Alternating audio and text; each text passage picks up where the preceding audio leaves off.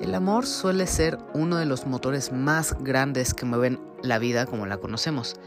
Es una emoción y un sentimiento que está lleno de capas y cada una de ellas nos hace sentir de maneras muy distintas a la otra dependiendo el momento y circunstancia en el que estemos. Es sabido que cuando estamos enamorados muy en nuestro interior, se desata una especie de energía o sensación que nos impulsa, anima y motiva a mantener una actitud más positiva ante la vida y ante todas las circunstancias que la rodean. Más que esto, amar y sentirse enamorado nos coloca en una situación en la que dejamos de actuar o ya no nos comportamos con normalidad, pues nuestra mente y pensamientos están ocupados por la persona de la que nos hemos enamorado. En muchas ocasiones, esto suele afectar nuestro comportamiento y las cosas que hacemos. Perdemos el control, la coordinación y la concentración en lo que hacemos, provocando que tengamos algunos errores y tropiezos, pero aún así, al estar enamorado, todo esto pasa a segundo plano, pues tenemos otras cosas más importantes en las que pensar, como por ejemplo la persona que nos está volviendo locos de amor. El problema de todo esto es que cuando ese enamoramiento se da entre dos personas que realmente no conviene que estén juntas, o más bien que la situación o circunstancias en las que están ambos no son favorables, pues aunque exista esa necesidad de estar juntos, realmente el momento, el tiempo y las cosas que están sucediendo en ese momento no, no, no, no son las adecuadas para que se dé una relación. Y aunque esté presente este amor hacia la otra persona, pues muchas veces estos mismos problemas que hay entre las circunstancias en las que se da una relación, pues terminan desenvolviéndose o, resultando en un amor trágico, complicado e incluso caótico. Al final, estos romances que nunca logran consumarse son los que más terminan por rompernos como personas, los que más se clavan en nuestro corazón y en nuestra memoria, pues ese amor era algo que tanto nos llenó en su momento y que es algo que tanto anhelábamos, pero por el hecho de que no podemos conseguirlo o que sea algo que, que, no funciona, pues llega a ser algo que nos consume lentamente hasta volvernos locos. Después de todo, todos nosotros recordamos con mucha nostalgia y melancolía ese amor que nunca funcionó, que no logró llegar a darse por más que queríamos y constantemente nos vemos recordando y dándole vueltas a lo que ha pasado pensando en lo que podría haber sido en esta relación, cosa que también nos causa secuelas en las que perdemos el ánimo, el sueño y la motivación hacia todas las cosas. Creo que todos nosotros hemos estado ahí en una situación que saca lo peor de nosotros o nos viene a alterar toda la existencia, pero aún así el sentido de la atracción y el sentimiento de estar enamorado nos hace ignorar lo que estamos haciendo mal y empezamos a comportarnos de manera que podamos estar con la otra persona, aunque eso implique que vayamos en contra de nuestros principios. El día de hoy, y para el episodio 118 de este podcast te estaré hablando de una película que nos cuenta la historia de cómo un hombre encuentra el amor con una mujer que podría decirse es todo lo contrario a él, pero aún así la necesidad de estar con ella se acrecentará conforme la va conociendo. Es la historia de un amor trágico que termina por romper a los involucrados y a los que somos testigos de este romance. Con esta introducción me presento. Yo soy Hila y te doy la bienvenida a La Opinión de Helado, un podcast sobre cine, series, anime y todo lo relacionado al mundo del entretenimiento en el que para esta ocasión y para el episodio 118 de este podcast, durante los siguientes minutos les estaré contando mi opinión y lo que me ha parecido la película de, Decision to Live del director Park Chan-wook y también un poco de lo que he interpretado y entendido de esta historia. Así que sin más tiempo que perder, comencemos.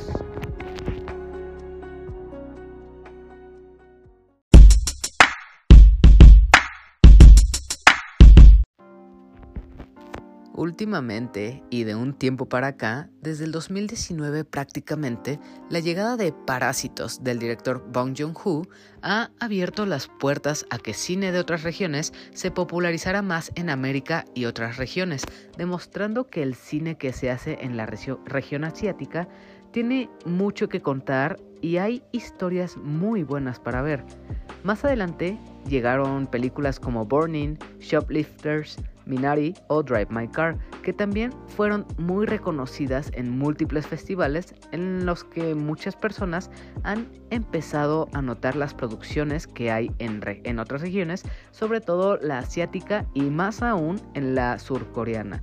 Hemos tenido muchas películas muy buenas de allá, por ejemplo una de las más exitosas que fue Tren a Busan, ah, y también esta Parásitos han abierto completamente las puertas a que veamos mucho más cine. Y todo esto que proviene de esta región asiática, los K-dramas, las películas, nos han demostrado cómo hay un nicho muy grande en este tipo de género, que es el drama. Y no hay nadie como los coreanos para hacer este tipo de géneros. Las cintas por ejemplo, que acabo de mencionar, son muy, muy pocos ejemplos del increíble cine asiático que hay que ver, pero la calidad de las películas que podemos ver es muy interesante y lleno de historias de todo tipo y de todos géneros. Ese es precisamente el caso de la película de, las que, de la que les hablaré durante este episodio. Decision to Live es una película surcoreana que tiene una duración de 2 horas 19 minutos y es dirigida por Park Chan-wook, uno de los directores más reconocidos por el tipo de historias que dirige, entre las que están Old Boy, Thirst, The Handmaiden, entre otras, cuya fórmula común es el impacto visual que tienen estas películas, lo gráficas que pueden ser y también lo violentas que llegan a ser dependiendo de la historia que se trate. Para esta cinta, que es Decision to Live, Park Chan-wook decide adaptar o más bien adoptar un ritmo mucho más pausado en el que quiere contar y enfatizar más lo que es el drama y las emociones que van creciendo en nuestros personajes, detallando al máximo todos los sentimientos que se pueden apreciar aquí. En esta película podemos ver las actuaciones de Park Hill como Yang Hee-yoon, a Tang Wei como Sore, a Lee Jun Hyung como Jonan y a Go Kyun Pyo como Sun Wan. En esta historia, todo comienza cuando un hombre es encontrado muerto en una montaña de Corea del Sur. En un principio se cree que podría tratarse de un suicidio, pero pronto la policía comienza a sospechar que ese no, es, que ese no necesariamente es el caso. Así que Heyun, un veterano detective eficaz y meticuloso, debe investigar más sobre lo que ha sucedido y también comenzará a sospechar de Sore, la mujer del difunto, por lo que el detective debe entrevistar e interrogar a la viuda de la víctima para obtener respuestas de lo que ha sucedido. Esa entrevista, o más bien interrogatorio, termina cambiando la vida de Heyun de maneras muy inesperadas, sumergiéndose cada vez más profundo en la vida de la misteriosa mujer, quien además se presenta como alguien inocente y, encantadora, lo que lleva al detective a desconfiar de sus propios instintos y a quedar cada vez más atrapado en un enamoramiento hacia Sore. Lo que hace que sea más difícil de todo esto es que complica cómo es el encontrar las respuestas que busca este detective. Y mientras va avanzando esta historia, esta película se vuelve todavía más y más compleja en cuanto a la relación que desarrollan tanto detective como sospechosa y también todos los secretos que hay detrás del suicidio del hombre que empiezan a revelarse poco a poco y vemos que más allá de un suicidio hay otra cosa sucediendo en el fondo. Esta película definitivamente entra en lo que conocemos como un film noir, hecho y derecho con todos los elementos que deben conformarlo. En el ámbito narrativo, estas historias suelen tener un carácter policíaco y misterioso, carentes de finales felices y con relaciones amorosas poco exitosas, cargado de fatalidad, miedo, traición, y estas historias son totalmente carentes de ingenuidad y optimismo, y sin hacerles mucho spoiler de lo que pasa en esta historia, pues Decision to Live cumple en todos esos elementos que acabo de mencionar y los ensambla de manera que nosotros como espectadores nos vemos completamente inmersos en la historia. Realmente formamos parte de la investigación y queremos saber con muchas ansias qué es lo que está pasando con Sore y cómo va a evolucionar la relación entre el detective y esta sospechosa. Cómo es que su relación va a, funcionar, si es que van a tener que separarse, o sea, toda esta incógnita es algo que está presente durante toda la película. A lo largo de esta historia, Park Chan-wook construye una relación muy interesante que se da a raíz de un crimen y si hay algo que me encantó de esta película es lo detallada que puede ser para mostrar ciertas emociones o situaciones usando herramientas como los objetos que hay a su alrededor o en sí el escenario en el que están presentes nuestros personajes. Para empezar, disfruté mucho en esta película cómo va formándose el amor que siente Yun y por lo que nos cuenta la historia, este detective siempre fue alguien muy correcto, un policía veterano que tiene muchísima experiencia y que es muy respetado en su distrito. Pero al llegar al caso de Sorre, todo empieza a cambiar. Precisamente desde el interrogatorio que mencioné, desde aquí la atención de Heyun va completamente sobre la sospechosa le empieza a atraer esa mujer que más que una sospechosa parece una víctima de lo que está sucediendo a su alrededor. Parece alguien inocente que necesita ser protegida y la manera que muestra la interacción de ambos personajes, más allá de las miradas o las palabras que dicen, creo que también el juego de cámaras y las tomas que se hacen ayudan a la narrativa y a través de distintos enfoques nos muestra más de la historia sin necesidad de tener algún diálogo o de que algún personaje salga en cámara. Esta historia va más allá y usa los elementos a su alrededor para hacer planos detalle y mostrarnos un guiño más a las emociones que están pasando nuestros personajes. Podría decirse que es raro cómo se da este enamoramiento entre ambos personajes, pues Heiyun al principio no interactúa mucho cara a cara con Sore, pero aún así como detective, el trabajo de Heyun es investigar y seguir todo lo que hace esta mujer, simplemente para descartar que sea esta chica culpable. Pero mientras pasa todo esto, Heyun comienza a ver todo lo que hace esta mujer, cómo se mueve, qué hace, lo que come y también cómo es la manera en la que come. Todo esto empieza a atraer más y más y pasa lo mismo con el personaje de Sorre. Ella sabe que está siendo observada por el detective, pero lejos de incomodarse o buscar esconderse de, este hombre, al parecer esto parece gustarle. Disfruta de estar cerca del detective y de cierta forma le gusta mucho tener esta compañía de alguien que le esté observando y que le esté dando esa atención que nunca había obtenido. Al final, estos dos son personajes que están en busca de atención y cariño, pero hay mucho más detrás de todo esto. Heyun es un hombre casado y tiene una mujer que lo quiere, pero nuestro protagonista no se siente enteramente contento de estar en esa situación. Está con su mujer, pero realmente no siente ninguna atracción ni amor hacia su pareja a pesar de estar en una relación feliz. Pero esta misma pasión que no vemos en el detective sí lo siente hacia su trabajo, ya que es algo que lo mantiene ocupado.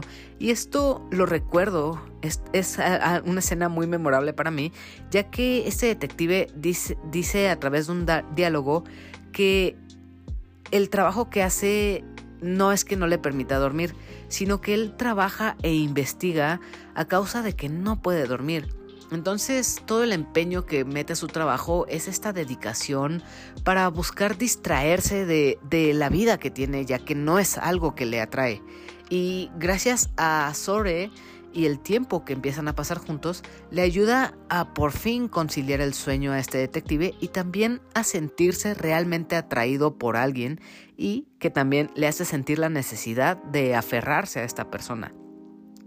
Por otra parte está lo que siente Sore quien es una mujer que busca la libertad y el no sentirse como una posesión, que era justo como se sentía con su difunto esposo y con las relaciones que ha tenido con otras parejas y que vamos a ver desarrollándose en esta historia.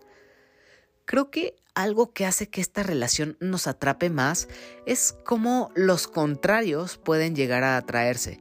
El policía y la posible criminal, cómo uno es coreano y la otra es una china, que que la barrera del idioma es algo que se les complica. Este detective a veces tiene problemas comunicándose con la China porque no maneja completamente bien el idioma.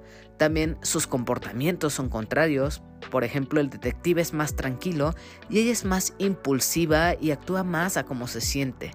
O pues también están los miedos que tienen ambos y estos miedos o estas sensaciones que tienen son muy importantes. El hecho de que ella le teme a las alturas es algo, es un punto clave para entender el misterio que hay de, esta película. Y también cómo manejan ese, ese misterio o ese terror a las profundidades es algo que también de cierta forma durante la historia va desenvolviendo las alturas y las profundidades son temas muy importantes y que hay que llegar a esta película sabiendo estas dos cosas para poder encontrar la clave o lo que verdaderamente nos quiere decir esta película.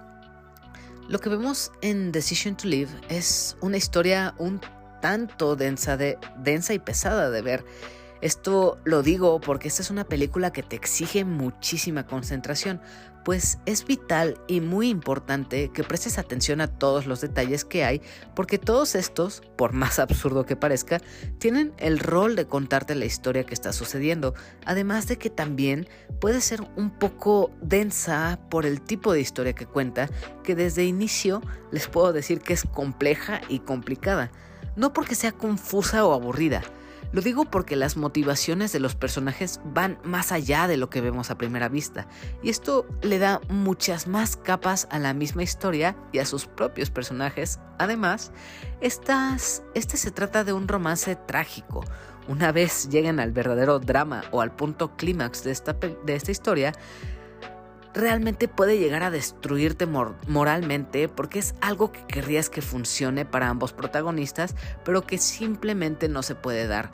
Y ahí está la razón por las que le hablé en un principio que esas relaciones trágicas o que simplemente no se deberían dar son asimismo las relaciones que más extrañamos, que más recordamos o que más deseamos que hubieran funcionado. La trama que tiene esta película ya es por sí sola muy muy interesante, pero la verdad es que hay aún más cosas que hacen que esta cinta sea una joya y que ayuda a que te atrape aún más en esta historia. Y esto de lo que estoy hablando es la fotografía, el montaje y la puesta en escena. Una de las cosas más llamativas de esta película es lo que hace con la fotografía, que lejos de solo centrarse en los personajes y ya, hace muchas otras cosas que funcionan y aportan mucho a la narrativa.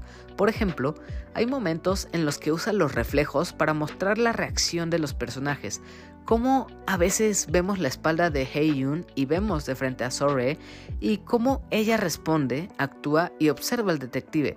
Y dentro de la misma escena, esta secuencia se invierte. Vemos, por ejemplo, la espalda de Sore en esta ocasión y de frente al detective. Todo esto para estar desde la perspectiva de quien está hablando y el cómo responde la otra persona que tienen al frente. También hay otros momentos en los que se cuelgan de los planos detalle, que son estos close-ups a las cosas de las que están hablando.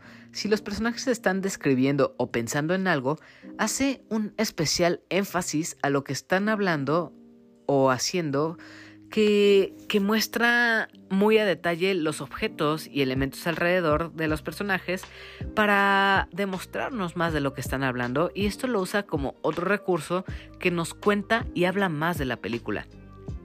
Igual hay muchos momentos que hace zoom ins a los gestos que hacen los personajes, a sus ojos, a su mirada, y esto es otro guiño más a cómo se sienten estos personajes y qué es lo que están viviendo y sintiendo. Esta sin duda es una película que es súper detallista y muy sutil con lo que muestra, pero al mismo tiempo, así como es súper detallada con las pequeñas cosas que quiere mostrar, también se va a lo grande mostrando planos y paneos que muestran todo el exterior, los paisajes y también las acciones de los personajes desde distintos ángulos que van de los picados y contrapicados a horizontales y también cenitales. Otra cosa muy positiva de esta película que, es, la, es la manera en la que te cuentan las cosas. Por ejemplo, hay momentos en los que el detective se está imaginando los escenarios en los que suceden las cosas, o en este caso el delito, y se ve a sí mismo como si él estuviera reviviendo las cosas en su cabeza, y esto nos lo muestran a través de un solo monólogo. Y durante esta recreación de los hechos y del delito, muestran la escena tal cual la está narrando el detective, pero lo que vemos en pantalla es al mismísimo detective estando frente a lo que está sucediendo. O sea, es como, como si el detective estuviera parado frente a, los sospechosos y esté viendo frente a sus ojos cómo, cómo están interactuando estos, los demás personajes, pero como si él no existiera. Y creo que esta manera de recrear lo que están imaginando o sospechando del delito me parece bastante adecuado para mostrar una perspectiva distinta a lo que imagina o percibe el detective. Esta también como tal es una película muy fría, ya que es un romance que de cierta forma es muy trágico. Y cómo lo va desarrollando es que te hace desear que funcione. Pero a causa de lo que sucede y las razones por las que se conocen estos dos personajes, sabes que, que la relación va a terminar mal.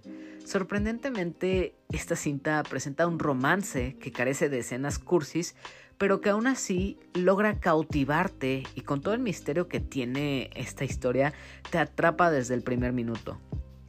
Creo que con todo esto, y espero no se me esté escapando nada, puedo decir que, es todo lo que tengo que decir de Decision to Live.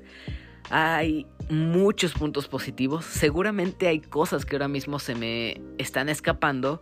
Pero definitivamente es una película que aunque haya llegado a inicios de 2023, ya que esta misma semana que acaba de pasar se acaba de estrenar, sí se cuela dentro de las mejores películas que incluso muy seguramente va a estar nominada en los futuros premios Oscars. Me parece que para los Globos de Oro estuvo nominada a película extranjera y me imagino va a ser el mismo caso para los Oscars. Así que eso ha sido todo por mi parte de Decision to Live, pero antes de terminar con esta segunda parte de este episodio, todavía falta por agregar mis conclusiones sobre esta película, pero también es necesario tomar una pausa para que esta parte quede grabada y no haya errores. Así que a continuación Continúo con mis conclusiones y con la sección de saludos y mensajes que han enviado a través de redes sociales. Así que tras una breve cortinilla, continuamos.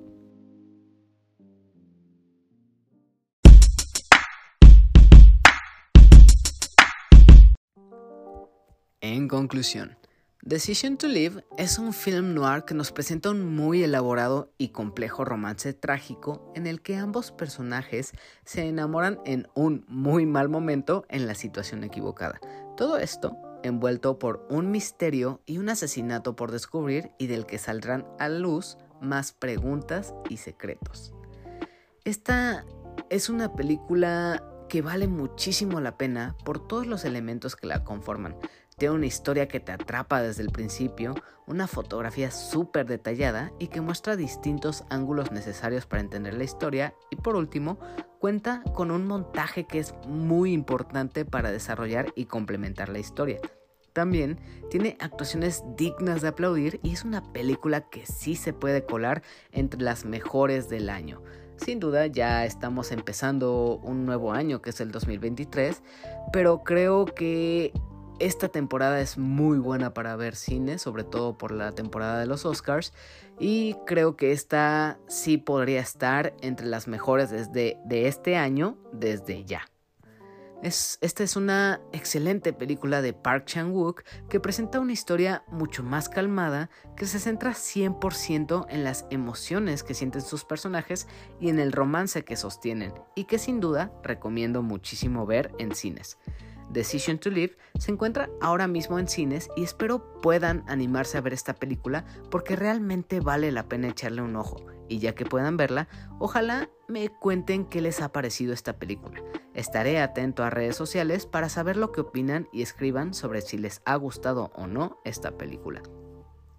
Si es la primera vez que escuchas este podcast o nunca has escrito, pero también te gustaría formar parte de este podcast en los futuros episodios y aportar con tu opinión o preguntar algo con respecto a este contenido o la película a hablar, te sugiero seguir a este podcast en Twitter, Facebook e Instagram como arroba opinión de helado y también a mí personalmente como arroba heladito, pero solo en Twitter, para que puedas enterarte de cuando publico algún aviso del día que voy a grabar, para que puedas participar con tus preguntas o también para que puedas enterarte cuando haya nuevos episodios en el podcast.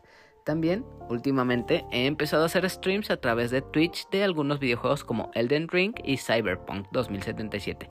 Así que si gustas acompañarme, eres bienvenido en twitch.tv slash heladito. En la descripción de este episodio encontrarás un enlace a Linktree que te dirige a donde están todas las redes sociales y enlaces del podcast, así que no hay pierde para que puedas encontrarme y dejar tu mensaje, pregunta o saludo por ahí. Igual, también para que yo pueda saber lo que opinan y escriben sobre si les ha gustado o no la película de la cable y lo que dije sobre ella. Y hablando de esto, creo que ya podemos pasar a la sección de preguntas y mensajes que la comunidad que sigue este podcast ha mandado a través de las distintas redes donde publico un post antes de grabar para contarles sobre la película que hablaré y en el que me mandan algunas preguntas o también saludos. Empecemos con las preguntas y mensajes que mandaron para este episodio. César escribe, una película maravillosa y un saludo a todos esos amores que no se deberían dar pero se terminan dando. Y sí, tienes mucha razón en eso de los amores que no, que no se deberían dar. De cierta forma, pues es coincidir con una persona en el lugar equivocado en el momento equivocado. Y realmente hay veces en las que este tipo de situaciones terminan en experiencias muy desagradables. Realmente no podemos escapar de estas cosas. Simplemente suceden y no es nuestra culpa prácticamente. Ahora pasemos con el siguiente comentario que es de Hillian Gamer, que pone Park Chan-wook es uno de mis directores favoritos. Su película Old Boy inspiró la tesis con la que me titulé. Y esto me parece algo muy interesante, ya interactuando más con Hillian Gamer, menciona que es un buen análisis sobre la motivación que hay sobre la venganza, si es que no me equivoco.